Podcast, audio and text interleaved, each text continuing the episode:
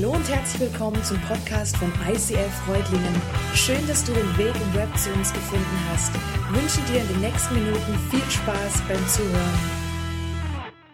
Ja, Jesus, in deinem Namen geschehen Wunder. Und Wunder erwarten wir, Wunder wollen wir erleben.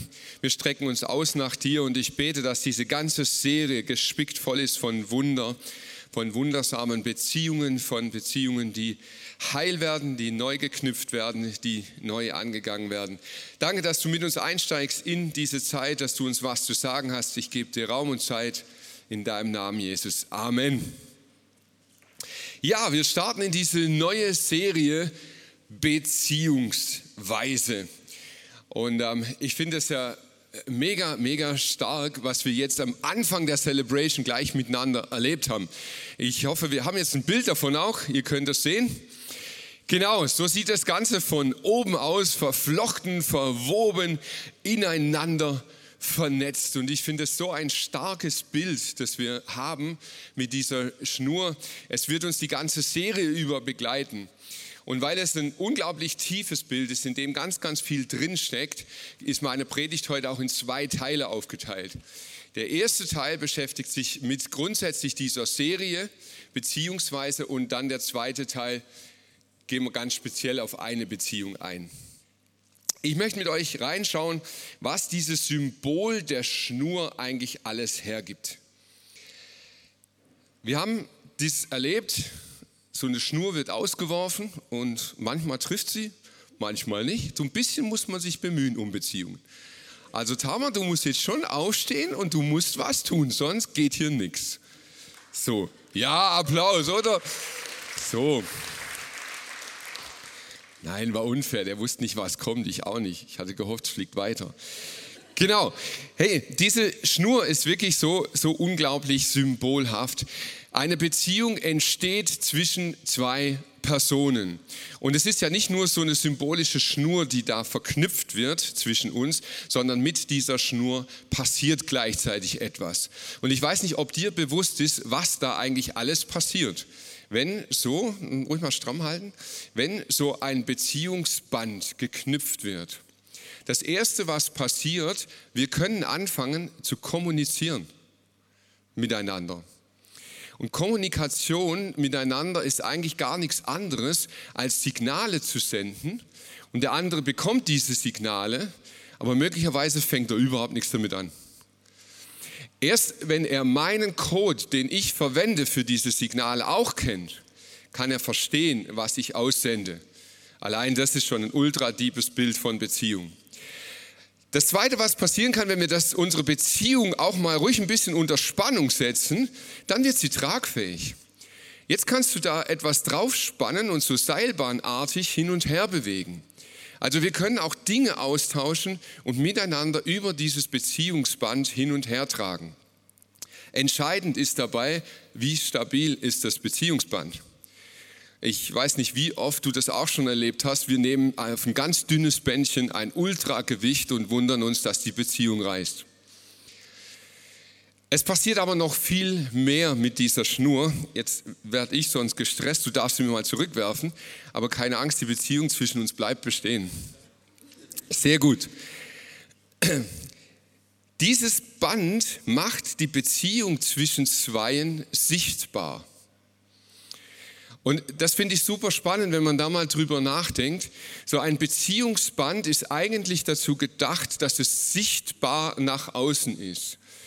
Und ganz, ganz oft pflegen wir Beziehungen, wo wir das Band aber irgendwie verstecken, wo man das gar nicht so richtig sehen kann. Vielleicht, was du gar nicht willst, dass jemand sieht, dass eine Beziehung da ist oder vielleicht machst du es unabsichtlich. Aber eigentlich ist der Sinn einer Beziehung, dass sie nach außen sichtbar wird, weil darin steckt eine unglaubliche Kraft. Das hat auch bei romantischen Beziehungen zum Beispiel. Deshalb macht man eine Beziehung sichtbar nach außen. Da geht es nicht nur darum, hey, ich meine. Also schon auch ein bisschen, ja, man zeigt so, wer zueinander gehört, aber man möchte auch, dass die Welt sehen kann, hey, zwischen uns besteht eine Beziehung. So eine Beziehung ist im ersten Moment mal etwas völlig Loses. Du bekommst das Band und du kannst es festhalten und du kannst es auch jederzeit wieder loslassen. Und das ist Chance und Risiko. Es ist natürlich eine Riesenchance, dass man Beziehungen auch loslassen kann, aber es ist auch ein brutales Risiko, wenn du nicht damit rechnest, dass der andere loslässt. Beziehungen bekommen eine völlig andere Qualität, wenn du die Schnur nimmst und festknotest. Unsere Sprache ist voll dieser Bilder. Wenn du einen Bund eingehst mit jemand, du bindest diese Schnur an dir fest. Dann wird die Beziehung stabil, dann wird sie tragfähig, dann bleibt sie beieinander. Und je nachdem, was du jetzt für einen Knoten machst in diesem Bund, kannst du das wieder aufmachen oder eben auch nicht. Und ein fester Bund kann nur gelöst werden, indem etwas zerstört wird, indem es zerschnitten wird. Man kann es lösen, aber immer wird man etwas dabei zerstören und zerschneiden. Besonders schwierig finde ich, ist, wenn es einseitig ist. Einseitige Beziehungen. Ja? Also ich, ich werf das Seil, aber der andere nimmt es nicht an dann wird es, glaube ich, ziemlich kompliziert und schwierig, vor allem in der Gefühlswelt. Ich habe mal reingeguckt, was heißt eigentlich Beziehung in der Definition. Ich weiß nicht, wie es dir geht, aber deutsche Wörter schauen wir ja selten nach, oder? Wir, wir benutzen sie halt einfach und wir belegen sie mit dem, wie wir sie halt belegen. Aber manchmal finde ich es spannend, reinzuschauen, was, was, was heißt es eigentlich wirklich? Wie definiert man ein deutsches Wort? Das lernst du dann, wenn du mit jemandem zu tun hast, der nicht deutsch ist.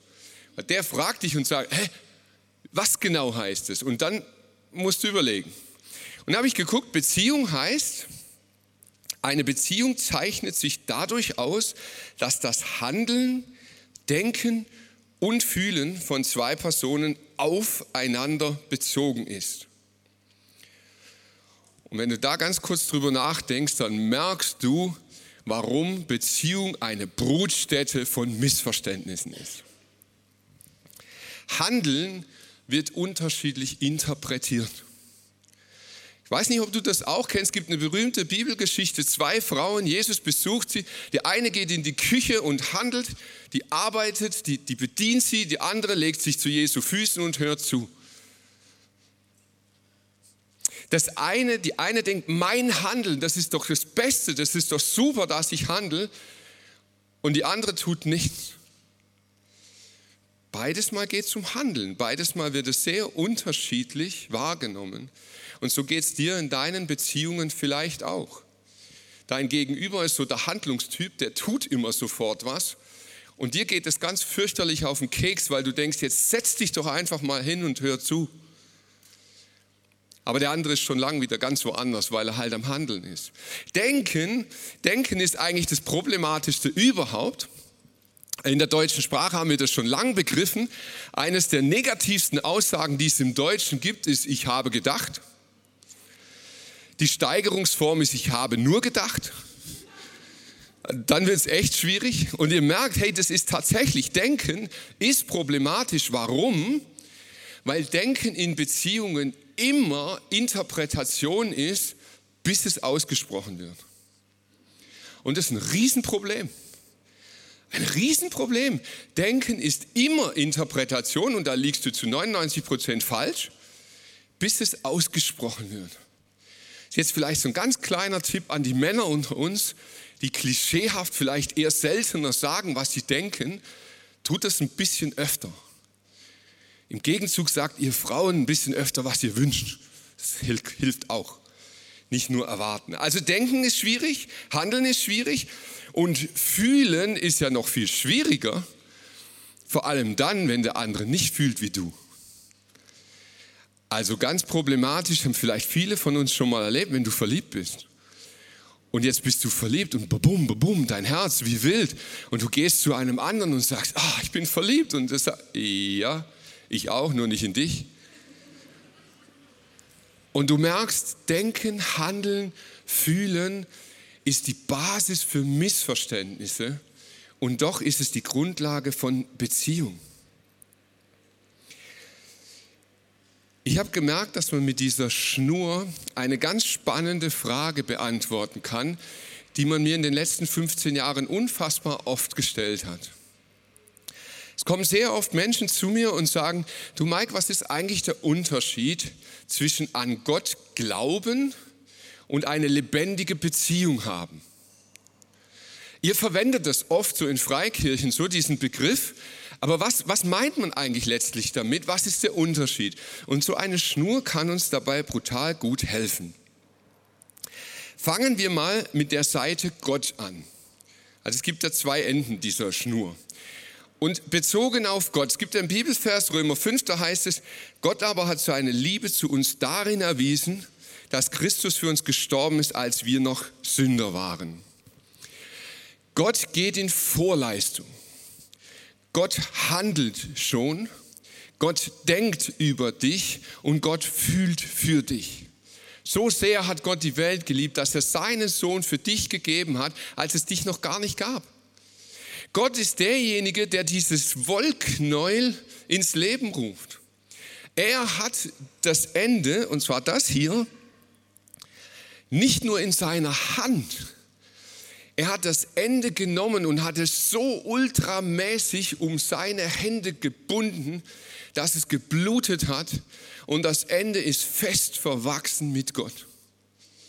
Jesu Blut hat dieses Seilende verwachsen lassen mit dem Vater. Und so ist seine Seite. Und jetzt gibt es die andere. Jetzt hat er dieses Seil ausgeworfen. Und jetzt kommt der Mensch ins Spiel. Und da fand ich super spannend, weil die Reaktionen, die sind jetzt sehr unterschiedlich. Der Atheist sagt, eine Schnur gibt es nicht. Ab und zu stolpert er zwar drüber, aber er leugnet stur und sagt, keine Schnur gibt es nicht. Der Esoteriker sagt, hey, klar gibt es eine Schnur. Ich spiele mit der Schnur, ich arbeite mit der Schnur, aber die kommt aus dem Nirgendwo. Die ist irgendwie entstanden, ist mir zugeflogen. Ich habe keine Ahnung, was am anderen Ende ist, aber da ist eine Kraft dahinter. Der fragende, der offene Typ vielleicht so ein bisschen der Volksglaube-Typ, der sagt, klar gibt es eine Schnur. Also ich, ich, ich glaube schon, dass es eine Schnur gibt, aber was soll ich damit? Der religiöse Mensch sagt, definitiv gibt es eine Schnur. Und die Schnur, die hilft mir auch immer wieder. Aber ich muss alles tun, ich muss Krafttraining machen, ich muss mich anstrengen, um diese Schnur festhalten zu können. Ich muss mit meiner Kraft alles leisten, damit ich diese Schnur nicht mehr verliere. Das ist religiöses Handeln. Und eine lebendige Beziehung, lebendiger Glaube nimmt die Gegenseite der Schnur und bindet sie sich auch um den Arm. Du bindest dich an Jesus. Du nimmst dieses Band der Verbindung auf und bindest es dir auch um den Arm und sagst, Jesus, von nun an folge ich dir, denn wir sind verbunden miteinander.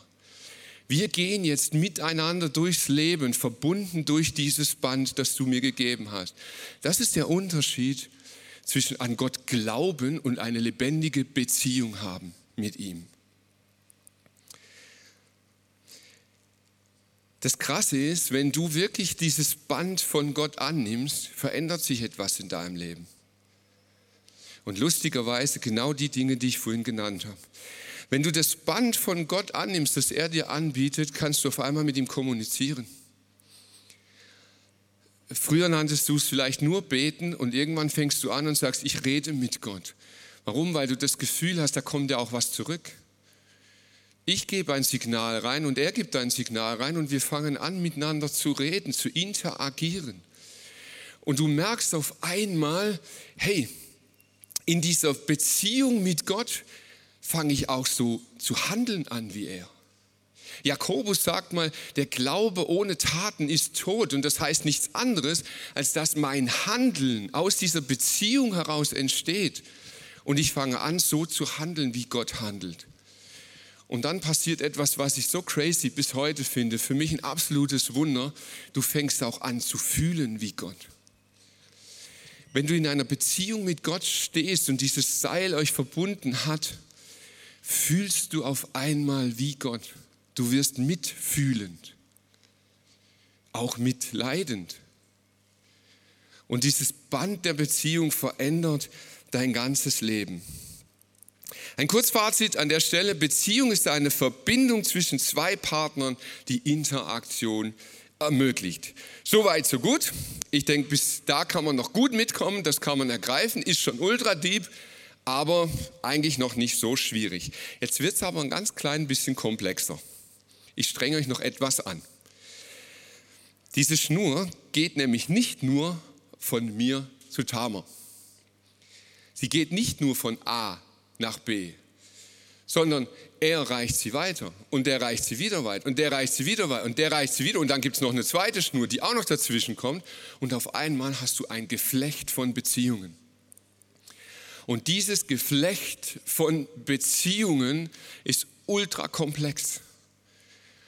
Weil wenn du an einer Stelle ziehst, hat es Auswirkungen auf das ganze Netz. Manchmal wenig Auswirkungen und manchmal ganz gravierend. Aber dieses Netzwerk von Beziehungen, in dem wir alle miteinander leben, ist ultra komplex und hat Auswirkungen auf unser Leben. In dieser Serie wollen wir uns genau das anschauen, dieses Netzwerk von Beziehungen. Beziehungen unterschiedlichster Art zu Freunden, gleichgeschlechtlich, gegenseitig, romantische Beziehungen, Vater-Kind-Beziehungen, alles Mögliche an unterschiedlichen Beziehungen innerhalb dieses Netzwerks. Und die Frage, die ich über die ganze Serie stellen möchte, die uns jetzt dann sechs Wochen lang begleitet, ist die Frage, wie können und wie sollen wir als Christen mit diesem Beziehungsgeflecht umgehen? Wie können und wie sollen wir als Christen mit unserem Beziehungsgeflecht, das jeder von uns hat, umgehen? Das ist die Frage, die uns begleitet. Und ich steige ein mit Johannes 13, Vers 34. Dort sagt Jesus, ich gebe euch jetzt ein neues Gebot. Liebt einander, so wie ich euch geliebt habe, so sollt ihr euch auch untereinander lieben. So, und vielleicht ist das Erste, was du hörst, halt so ganz romantisch, rosa Herzchen, bum bum, habt euch lieb, Nächstenliebe. Ist cool, aber ich möchte auf zwei ganz gezielte Aspekte eingehen, dieses Verses. Liebt einander so, wie ich euch geliebt habe. Jesus als der ultimative Maßstab für unser Beziehungsgeflecht. Es heißt in unserer Kirche, in unserer Vision, wir wollen Jesus ähnlicher werden. Und das auch in unseren Beziehungen. Also der Maßstab unserer Beziehungen für Freundschaft, für Ehe, für Elternbeziehung, für Kindbeziehung ist Jesus. An ihm orientieren wir uns, an nichts anderem. Liebt euch so, wie ich geliebt habe. Er ist das Vorbild für Liebe. Und der zweite Aspekt, und das ist jetzt ein klein bisschen frech, das kann sein, da kannst du dich dran stoßen, dran reiben und dann darfst du, lade ich dich ein, komm zu mir, diskutier mit mir drüber. Ich mache eine Behauptung. Lieben kann nur, wer Macht hat. Lieben kann nur, wer Macht hat. Ertragen, erdulden kann jeder. Ja, du hast Beziehungen in deinem Leben und die, die bedrücken dich, die belasten dich. Jemand geht irgendwie doof mit dir um oder er ist lieb oder wie auch immer und du erträgst das einfach. Das kann jeder. Liebe ist eine Entscheidung, die aus einer freien Haltung raus entsteht. Liebe heißt, ich entscheide mich, dich zu lieben, egal wie du handelst, egal was du tust. Und das kannst du nur, wenn du Macht hast. Viktor Frankl war im KZ, er wurde gefoltert, er, er hat wirklich das Übelste erlebt, was es gibt. Und er lag in diesem KZ und hat innerlich verstanden und hat gesagt, hey, die Macht über mein Geist kann mir keiner nehmen. Und weil ich Macht habe, kann ich dich lieben. Und er hat einen KZ-Wärter angeschaut und ihm gesagt, ich liebe dich. Völlig crazy, kannst du nur tun, wenn du verstanden hast, dass Liebe in deiner Hand liegt. Du kannst lieben, wenn du dich dafür entscheidest. Und das finde ich brutal spannend. Wenn es um Beziehungen im Leben geht, sind wir nicht Opfer unserer Umstände. Wir sind Entscheider. Wir haben uns für diese Serie entschieden, weil wir ja gemerkt haben, was die letzten zwei Jahre mit uns allen gemacht hat. Corona hat ja ganz vieles aufgewirbelt, aufgewühlt und ich, ich kann es nicht mehr sagen, wie oft, aber Menschen kamen zu mir und sagten zu mir, hey, meine Beziehungen sind gerade alle auf Eis. Ich kann ja niemanden mehr treffen und sie waren nur am Jammern und Jammern und Jammern, was alles geschehen ist im Bereich ihrer Beziehungen. Und andere kamen zu mir und haben gesagt, hey, Corona ist die Chance ich kann meine ganzen Beziehungen nochmal auf den Prüfstand stellen und ich gehe mit wenigen intensiv in die Beziehung und gucke, was es mit mir macht. Der Unterschied ist, der eine hat verstanden, dass er Macht hat. Wirst du gelebt oder lebst du? Ich möchte in den zweiten Teil der Predigt eine ganz konkrete Beziehungsform mit dir anschauen. Es ist eine der elementarsten Beziehungen, die wir im Leben haben. Es ist die Beziehung zwischen Eltern und Kind. Allein schon die Tatsache, dass es unsere erste Beziehung im Leben ist, macht sie besonders.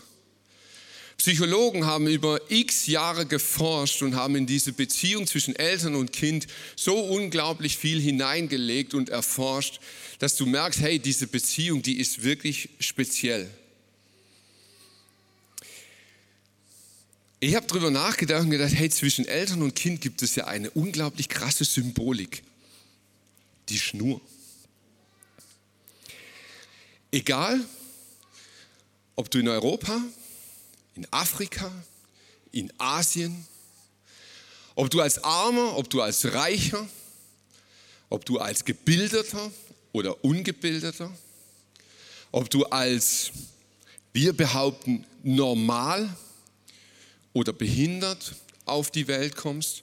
Dein Ursprung ist komplett egal. Du kommst mit einer Nabelschnur auf die Welt.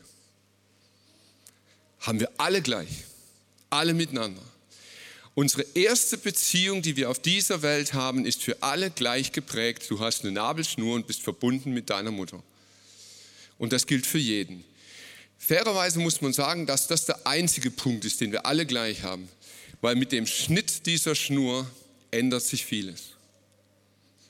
Die einen werden liebevoll in Empfang genommen, die anderen weggeschoben. Und schon hast du eine völlig unterschiedliche Ausgangsbasis. Diese erste Beziehung im Leben, die prägt so unfassbar viel, dass sie dein ganzes Leben beeinflusst, ob du willst oder nicht. Und ich habe gedacht, hey, wenn, das, wenn diese Beziehung so wichtig ist für die Psychologen, für Ärzte, für Pädagogen und all dieses ganze Zeugs, also schlaue Menschen meine ich, ähm, wenn das so wichtig ist, wie ist das dann bei Gott? Wie steht Gott dazu? Und da ist mir was eingefallen, was mich echt berührt hat. Der ein oder andere von euch äh, kennt eventuell die zehn Gebote. Die zehn Gebote, sagt man, sind die Visitenkarte Gottes. In den zehn Geboten spiegelt Gott seinen Charakter wieder und zeigt, wie er ist. Und da habe ich gedacht, hey, das ist spannend, weil die zehn Gebote haben eine Struktur. Das erste Gebot sagt, wer bin ich Gott? Er stellt sich vor. Ich bin der Herr, dein Gott, und dann kommt sofort, der dich aus Ägyptenland der Sklaverei befreit hat. Gott sagt, mein Wesen ich als Gott bin im tiefsten Charakter jemand, der es gut mit dir meint. Ich bin der, der dich befreit. Das ist Gott. So, das zweite, was kommt, Gott spricht über die Beziehung von uns zu ihm. Und er sagt, du sollst keine anderen Götter neben mir haben. Also ich bin allein Gott. Und dann sagt er sofort, du sollst seinen Namen nicht missbrauchen. Und ich habe früher immer gedacht, hey, wenn du kennst du das in der Werkstatt, ein Hammer in der Hand und du oh, und da ist was zwischen Hammer und und dann habe ich ganz laut, das war echt, das ist mir fast peinlich, heil und, und, und Sack und so. Kennt ihr vielleicht? Es tut so weh. Und ich hatte immer ein schlechtes Gewissen. Du sollst den Namen des Herrn nicht missbrauchen. Dann denke ich, aber tut wirklich weh. Gemeint ist damit, du sollst diese Beziehung, die zwischen Gott und dir besteht, nicht für deine Zwecke missbrauchen. Benützt diese Schnur zwischen Gott und dir nicht, um dir im Leben damit einen Vorteil zu verschaffen, um andere für dich irgendwie zu gewinnen, um deine Ziele zu erreichen. Es ist eine exklusive Beziehung zwischen ihm und dir. Und dann macht er das dritte Gebot des Feiertag. Einen Tag komplett nur, um die Beziehung mit ihm zu pflegen. Wow. Also, Gott, wir zu Gott und jetzt vierte Gebot. Du sollst deinen Vater und deine Mutter ehren, auf dass du lange lebst in dem Land, das dir der Herr dein Gott geben wird. Unmittelbar nach der Beziehung zu Gott sagt er, steht die Beziehung zu deinen Eltern. Also nicht nur die Psychologen, sondern Gott selber gibt dieser Beziehung zu unseren Eltern einen maximalen Stellenwert. Er sagt, direkt nach der Beziehung zu Gott kommt dieses Verhältnis zwischen Eltern und Kind. Und es ist das erste Gebot mit einer Verheißung. Da ich gedacht, hey, das ist spannend. Ich, ich weiß nicht, wie es dir so geht mit Verheißungen in der Bibel. Also für mich ist es, Verheißung verwechsel ich voll schnell mit Automat. Wenn in der Bibel steht, wenn dann, ja, dann ist das doch wie beim Automat, oder? Du schmeißt eine Münze rein und es kommt was unten raus.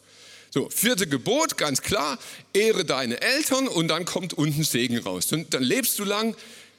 Also jeder, der früh gestorben ist, hat seine Eltern nicht geehrt, das ist dann der Umkehrschluss und so, das ist Automatendenken. Aber was ist, wenn es deine Eltern gar nicht gibt, weil sie vielleicht nicht mehr da sind? Was ist, wenn deine Eltern nicht ehrenswert sind? Was heißt überhaupt Ehren? Ist Ehren automatisch Gehorchen? Und ich habe überlegt, hey, es gibt einen ganz massiven Unterschied zwischen Automat und Prinzip. Ein Automat funktioniert immer gleich. Immer gleich auch wenn das Ergebnis für dich schlecht ist. Ein Automat, da schmeißt du Geld rein und dann kommen unten Zigaretten raus. Auch wenn du noch minderjährig bist und das für dich ganz, ganz gruselig schreck. Aber der Automat funktioniert einfach. Ein Prinzip handelt zu deinem Wohl. Ein Prinzip sagt grundsätzlich funktioniere ich so, es sei denn, es gibt etwas, was für dich besser ist. Und so funktioniert das vierte Gebot. Gott sagt, grundsätzlich funktioniere ich so. Ehre Vater und Mutter und ich werde dich lange leben lassen. Es sei denn, ich habe für dich etwas Besseres vor. Aber so funktionieren Prinzipien Gottes. So, und dann habe ich mir überlegt, sag mal, warum eigentlich Gott Vater und Mutter? In der Bibel wird Gott sowohl als Vater als auch als Mutter beschrieben. Ich weiß nicht, ob dir das auch mal aufgefallen ist. Im ersten Teil der Bibel findest du viele Hinweise, wo Gott sich auch als Mutter beschreibt. Jesaja zum Beispiel heißt es, ich werde dich trösten, wie eine Mutter tröstet. Er vergleicht sich mit einer Gebärenden und immer wieder dieses Bild. Im zweiten Teil der Bibel nicht. Jesus spricht immer nur vom Vater.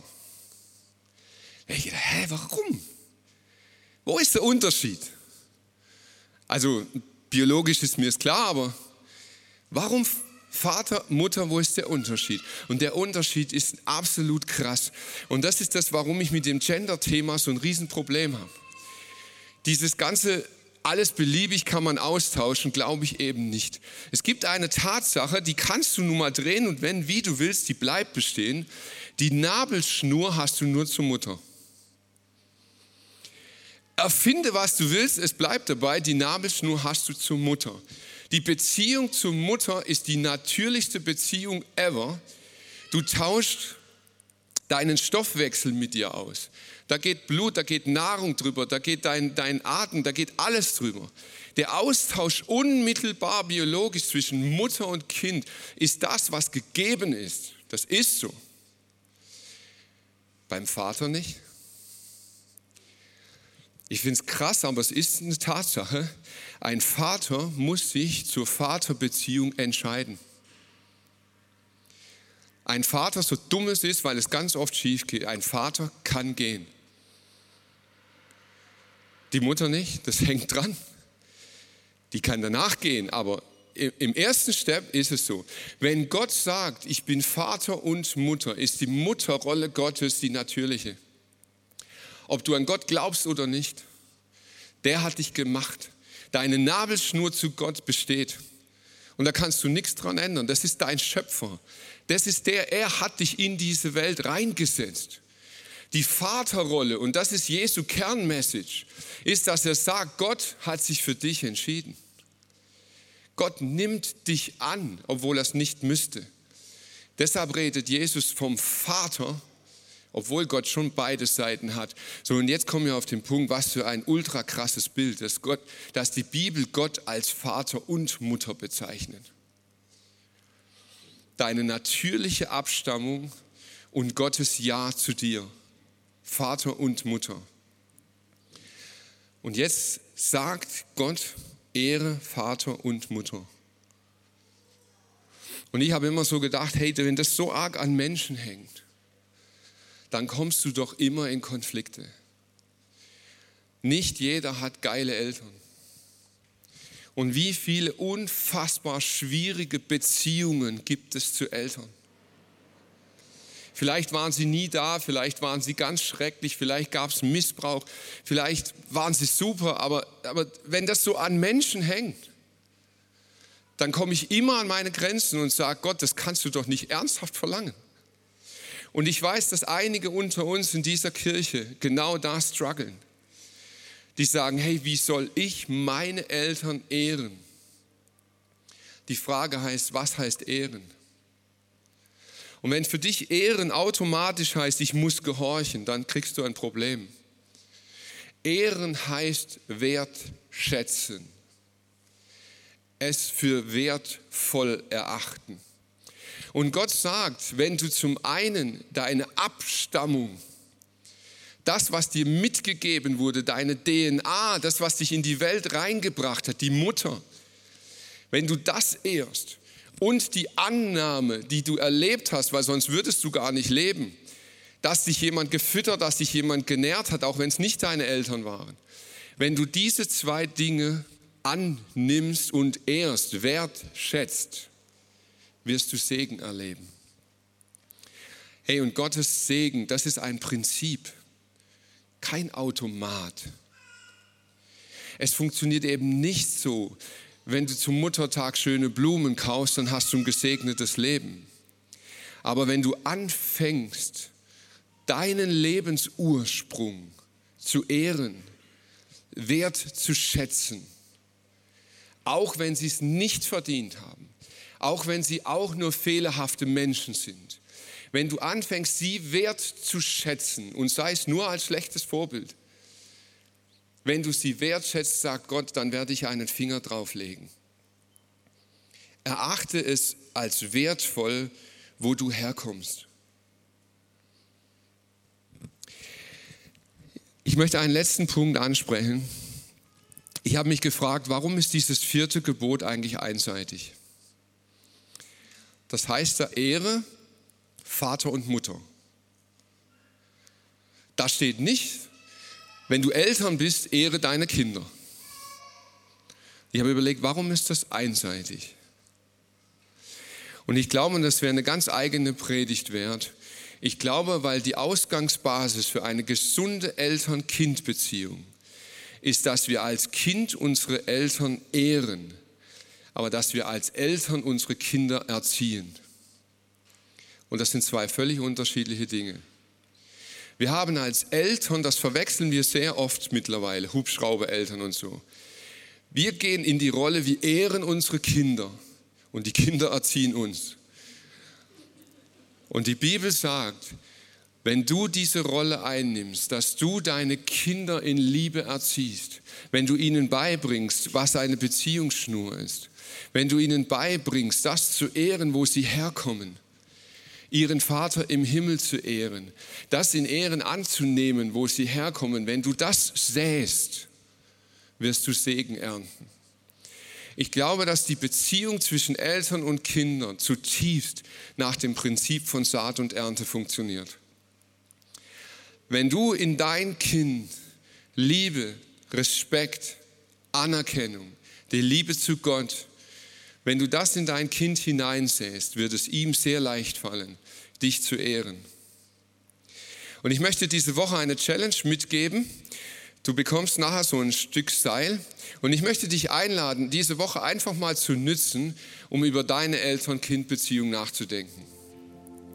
Vielleicht gibt es Gelegenheit, wo du sagst, hey, ich möchte dieses Band der Beziehung wieder aufgreifen. Ich suche vielleicht den Kontakt zu meinen Eltern ganz neu. Vielleicht ist es mal dran, sie zu besuchen, sie anzurufen. Vielleicht ist es dran, dass du diese Schnur lockerer machst, weil du merkst, sie hat dich verletzt. Aber ich möchte dich einladen, dass du Gott in diese Beziehung zwischen Eltern und Kind reinlässt und sein Prinzip leben lässt. Amen.